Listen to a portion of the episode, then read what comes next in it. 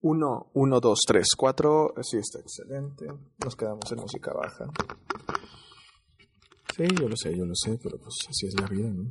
Así es la life. La, la life. Hola, 1, 2, 3, 4. Estaba recordando, estaba revisando mis antiguos programas.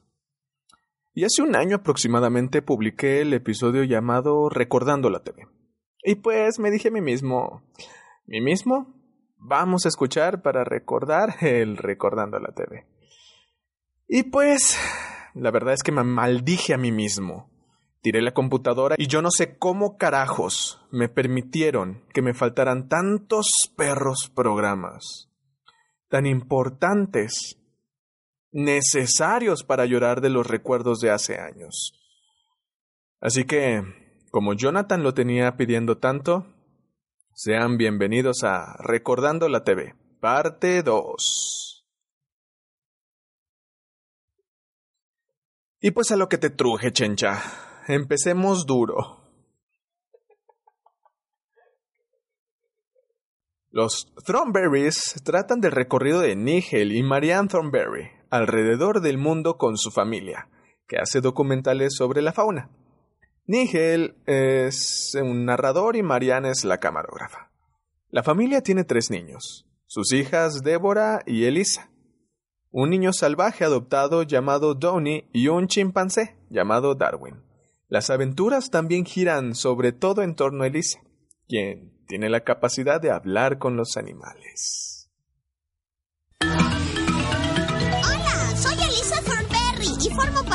familia común. Tengo un papá, lo encontramos. Y ese es Darwin, no se encontró. Así, ah, esa es nuestra casa. Se mueve porque viajamos alrededor del mundo. Es que mi papá es el anfitrión de un programa sobre la naturaleza y mi mamá lo filma. De acuerdo, no somos tan comunes. Y un día, algo sorprendente sucedió. Ahora puedo hablar con los animales pero es un gran secreto. ¿Y saben algo? Cambió mi vida.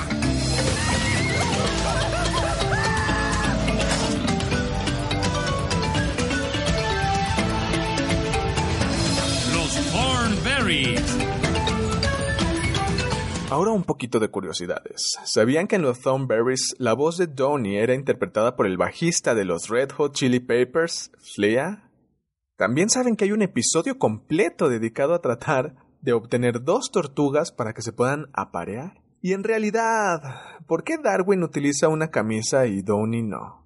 Para terminar, saben que la habilidad de Lisa para hablar con los animales parece ser más problemática de lo que en verdad vale. Ya que en la mayoría de los capítulos es así como comienza una problemática para el desarrollo de los mismos. Ahora vamos a una de culto, la vida moderna de Rocco. La trama sigue la vida de un wallaby, Rocco, que ha emigrado a Estados Unidos desde Australia. En Estados Unidos se enfrenta con diversos problemas y desafíos, que habitualmente son presentados exacerbando peligro, mucho peligro. Cada situación le da la trama a cada episodio, una esencia hermosamente cómica siendo buena parte de las veces el verdadero núcleo de este efecto las deformaciones y o alteraciones físicas que llegan a sufrir desde Rocco hasta quienes están con él. O asimismo lo dificultoso que se le hacía a Rocco y a sus compañeros conseguir su objetivo, manifestando a través del ambiente y lo que les rodean su rudeza. En gran parte de los capítulos se presentan artefactos tecnológicos diseñados o deteriorados de tal forma que se convertirían en serios motivos de riesgo para los protagonistas.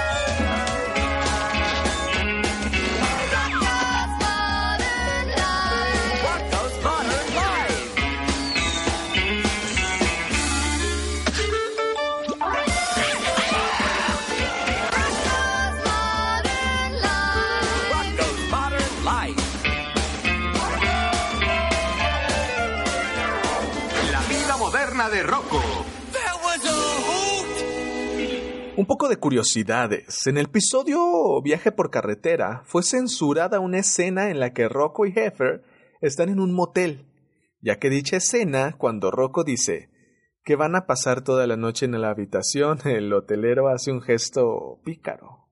Obviamente porque se está haciendo una referencia sexual a la homosexualidad. También en el, en el episodio que hace una parodia a Psicosis, en el que el dueño del motel les dice a Heffer y Rocco que tienen, que tienen habitaciones disponibles y regaderas en cada una de ellas. Luego, al ver una mujer en la ventana de su casa en la colina, se pone un vestido y dice Ya voy, mamá, haciendo una clara alusión a Norman Bates, el protagonista villano de la película. Hubo una escena en el episodio El bueno, el malo y el wallaby que fue eliminada de la serie, pues dicha escena trataba de trataba de que Heifer era conectado a una máquina de ordeñar, claramente una referencia sexual a la masturbación. Vámonos con Cat Dog, un híbrido de un perro y gato que son hermanos, gemelos y ameses, sumados en la cintura. Debido a su extraña condición física, Cat Dog a menudo es acosado por los grasosos, un trío de severos perros matones, donde uno de ellos es mujer, y su vecino, Tito, una astuta rata azul que curiosamente tiene nariz de humano. El programa gira en torno a gato y perro, que comparten el mismo cuerpo y aunque son mejores amigos y hermanos, tienen personalidades bastante diferentes. Gato se interesa por los gustos refinados, la limpieza, la cultura y el dinero, mientras que Perro es muy amante de la locura, la diversión y le canta comer y ensuciarse, perseguir coches, explorar y casi cualquier cosa que un perro ame, que claramente hace pasar ratos no muy agradables a su hermano gato. Ambos caracterizan una visión de la decadente sociedad moderna, que nos imbuye en un enfermo mundo degenerado en el cual los personajes son tanto incoherentes como desquiciados.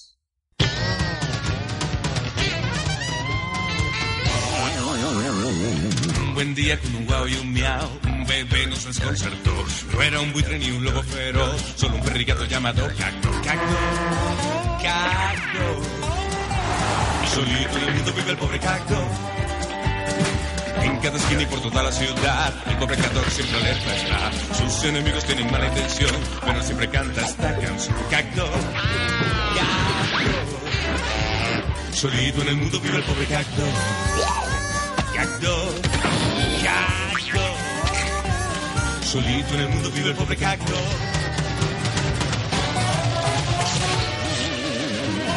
Cat Un poquito de curiosidades. ¿Sabían que Cat Dog es la primera serie en aparecer cinco días a la semana en Nick.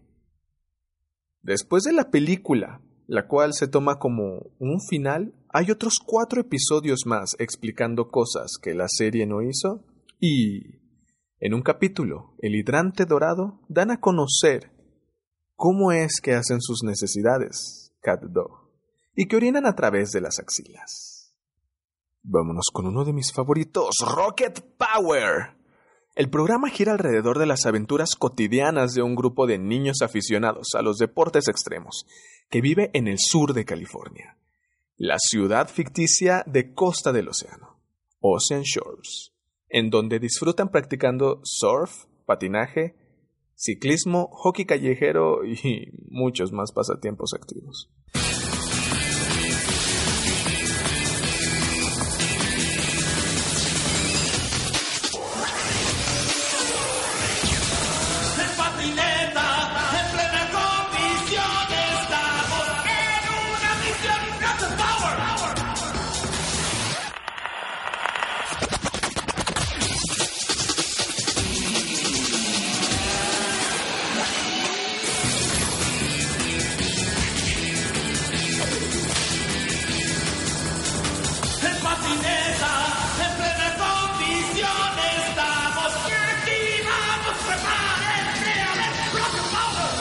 Power. Curiosidades, aunque no sabemos qué pasó exactamente con ella, la mamá de Otto y Reggie se llama Dani. Noelani era su mejor amiga, quien más tarde se casa con Raimundo y se convierte en su madrastra. ¿Sabías que fue contratado por la empresa un miembro de Suffers Magazine como consejero y técnico asesor de lenguaje? También el casco de Otto, rojo con blanco, es igual al casco real llamado Canoe Flyaway, uno de los primeros cascos que se diseñaron para los amantes de la patineta. El personaje de Twister el mejor amigo de Otto y amante del cine, es de origen mexicano.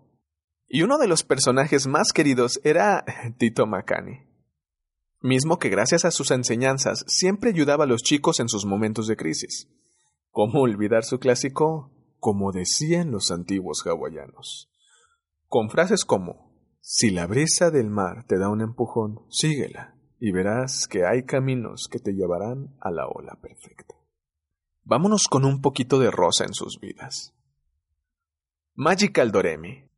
Se centra en un grupo de niñas de la escuela primaria dirigido por Doremi Harukase, que se convierten en aprendices de brujas. La serie se transmitió en Japón por la cadena TV Asahi entre febrero de 1999 y enero del 2003, consiguiendo mucha popularidad entre las niñas de Japón. Tanto que abarcó cuatro temporadas, 201 episodios, y fue seguida por una serie de ovas entre junio y diciembre del 2004. La franquicia también ha dado lugar a dos películas, varias adaptaciones al manga y una secuela de novelas ligeras.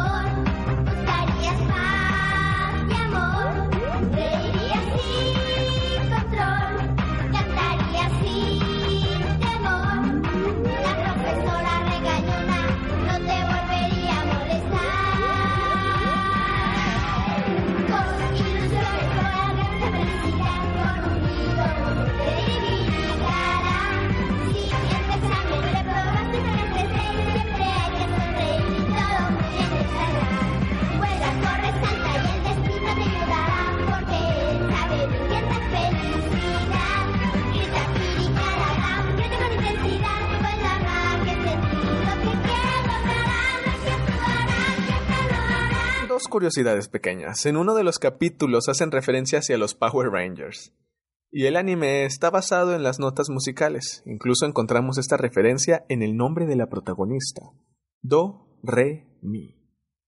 Como sé que esto es muy rosa para mis escuchas habituales, ahora vámonos con un poquito más oscuro. Ren y Stimpy.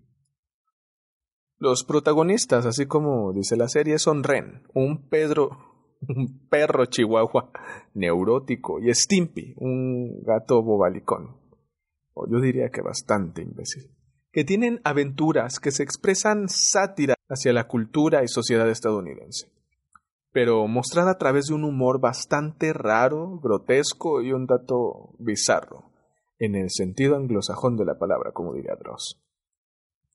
A pesar de pertenecer a la cadena de televisión infantil Nickelodeon, la caricatura mantuvo una reputación subversiva, en efecto. La serie expandió los límites del buen gusto en sus días con un humor por demás grotesco, excedido únicamente por las bufanadas de Beavis and Butthead o The Brothers Grunt. A pesar de ser generalmente considerado de poca cultura, la serie incluye una banda musical, predominando el blues y la música clásica, dentro de cualquier escena. Incluso la melodía llegó a ser impactante y agobiante, que muchas veces influyó bastante en la trama, dándole un toque psicológico, como en una locura espacial, así como también una inteligente sátira a la cultura norteamericana, En ocasiones logró incomodar tanto a espectadores como a portavoces del mismísimo gobierno.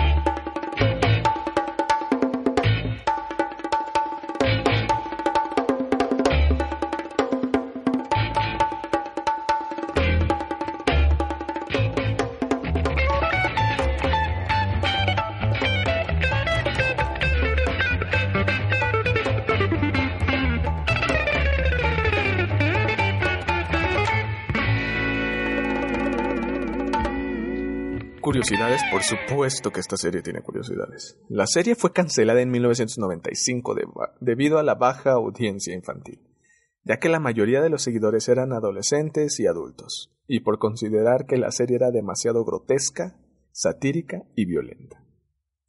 El tema musical que se le presenta se llama Dog Pound Hope. Dog Pound Hope el cual fue escrito e interpretado por algunos miembros del estudio en la animación Spiumco. Su versión completa aparece en el disco oficial de la serie You Idiot, editado en 1993. Y salvo contadas excepciones, prácticamente toda la música de la serie fue compilada de otras fuentes, teniendo muy poca música original para el programa. Y en lo referente a la música, años más tarde, fue reutilizada en otro show. Adivinen en cuál. Bob Esponja. Real Monsters. La serie se enfoca particularmente en tres monstruos.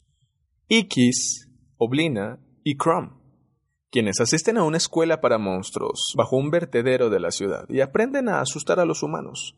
Muchos de los episodios se resuelven alrededor de, estos monstruos que salen a la superficie para realizar los sustos, como las asignaciones de la clase. Al parecer la, serie tiene un lugar en un basural fuera del área de la ciudad de Nueva York, más probablemente en Nueva Jersey. Al contrario de la inmensa mayoría de reproducciones animadas, las tres voces principales, Charles Adler, Christine Cavanaugh y David Ackles, grabaron sus líneas juntos en el mismo estudio.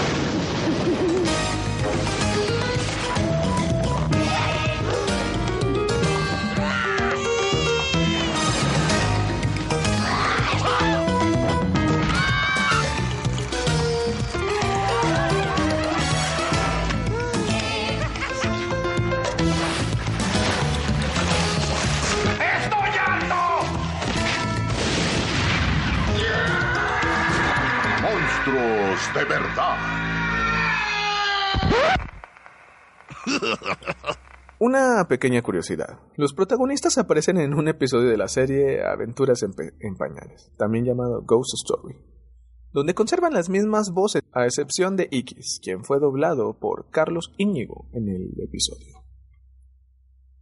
Esta es una probada de la serie que se nos viene por delante. Quiero hacer dos menciones importantes. Primero, antes de las dos menciones importantes, muchas gracias a Jonathan, o también llamado El Sad. No es el mismo que El Sad Lacra que musicaliza algunos videos de Dross. Este es otro Sad que yo conozco. Quien le ha dado mucho seguimiento al podcast. Y este eh, episodio es para ti. Porque tú lo pediste, Sadcito. También, ahora sí, primera mención. Ya está abierto nuestro sitio de Patreon, en el cual pueden apoyarme para seguir mejorando estos, estos podcasts, para seguir mejorando la calidad con la que les doy estos programas. Mi primera meta es poder comprar mejor equipo, poder comprarme un, un micrófono mejor y una mezcladora pequeña. Así que si están interesados en, donar un dolarito al mes, cinco dolaritos al mes, se los agradecería. Eh, estaré mencionando sus nombres y me ayudarían bastante en colaborar con el contenido de las historias. De verdad les agradecería mil si se pudieran pasar por el Patreon.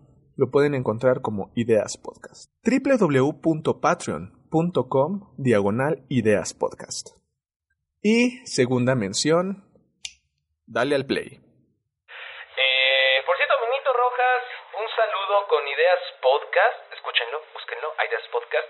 Eh, él también adapta, lee historias y nos dice, nos platica, nos comenta que va a leer Crouch End, una historia que Stephen King le dedicó al maestro de Providence Lovecraft. Entonces, échenle ahí una oreja. Exactamente, como lo escucharon, nuestra siguiente historia será una adaptación de Crouch End. Muchas gracias a nuestros hermanos de Psicofonías por aceptar la exclusiva de conocer nuestra próxima historia. Esta historia me va a llevar bastante tiempo poder producirla ya que tiene muchos, bueno, no tiene tantos, pero sí tiene algunos personajes y tengo que grabar a todas las personas con un solo micrófono, pero les voy a traer una historia que de verdad les va a encantar. Esas fueron las dos menciones de hoy. Muchas gracias por haberme escuchado. Nos vemos en el siguiente episodio y nos queda mucho material para otros dos, tres episodios de Recordando la TV.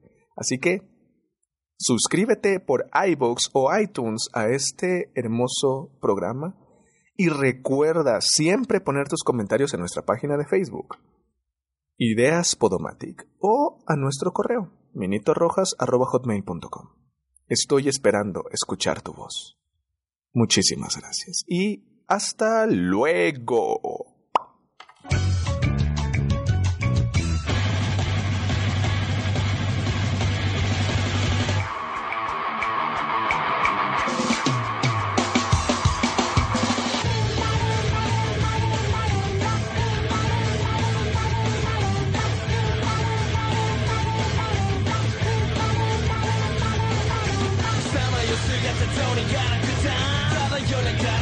don't count on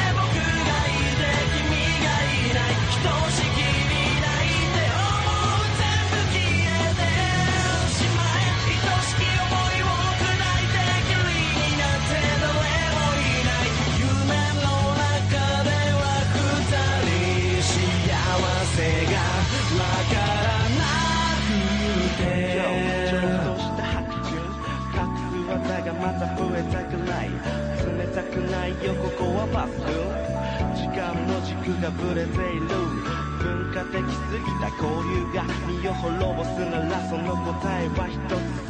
ぶつかってきすぎた互いの悲しい物語はここでおしまい。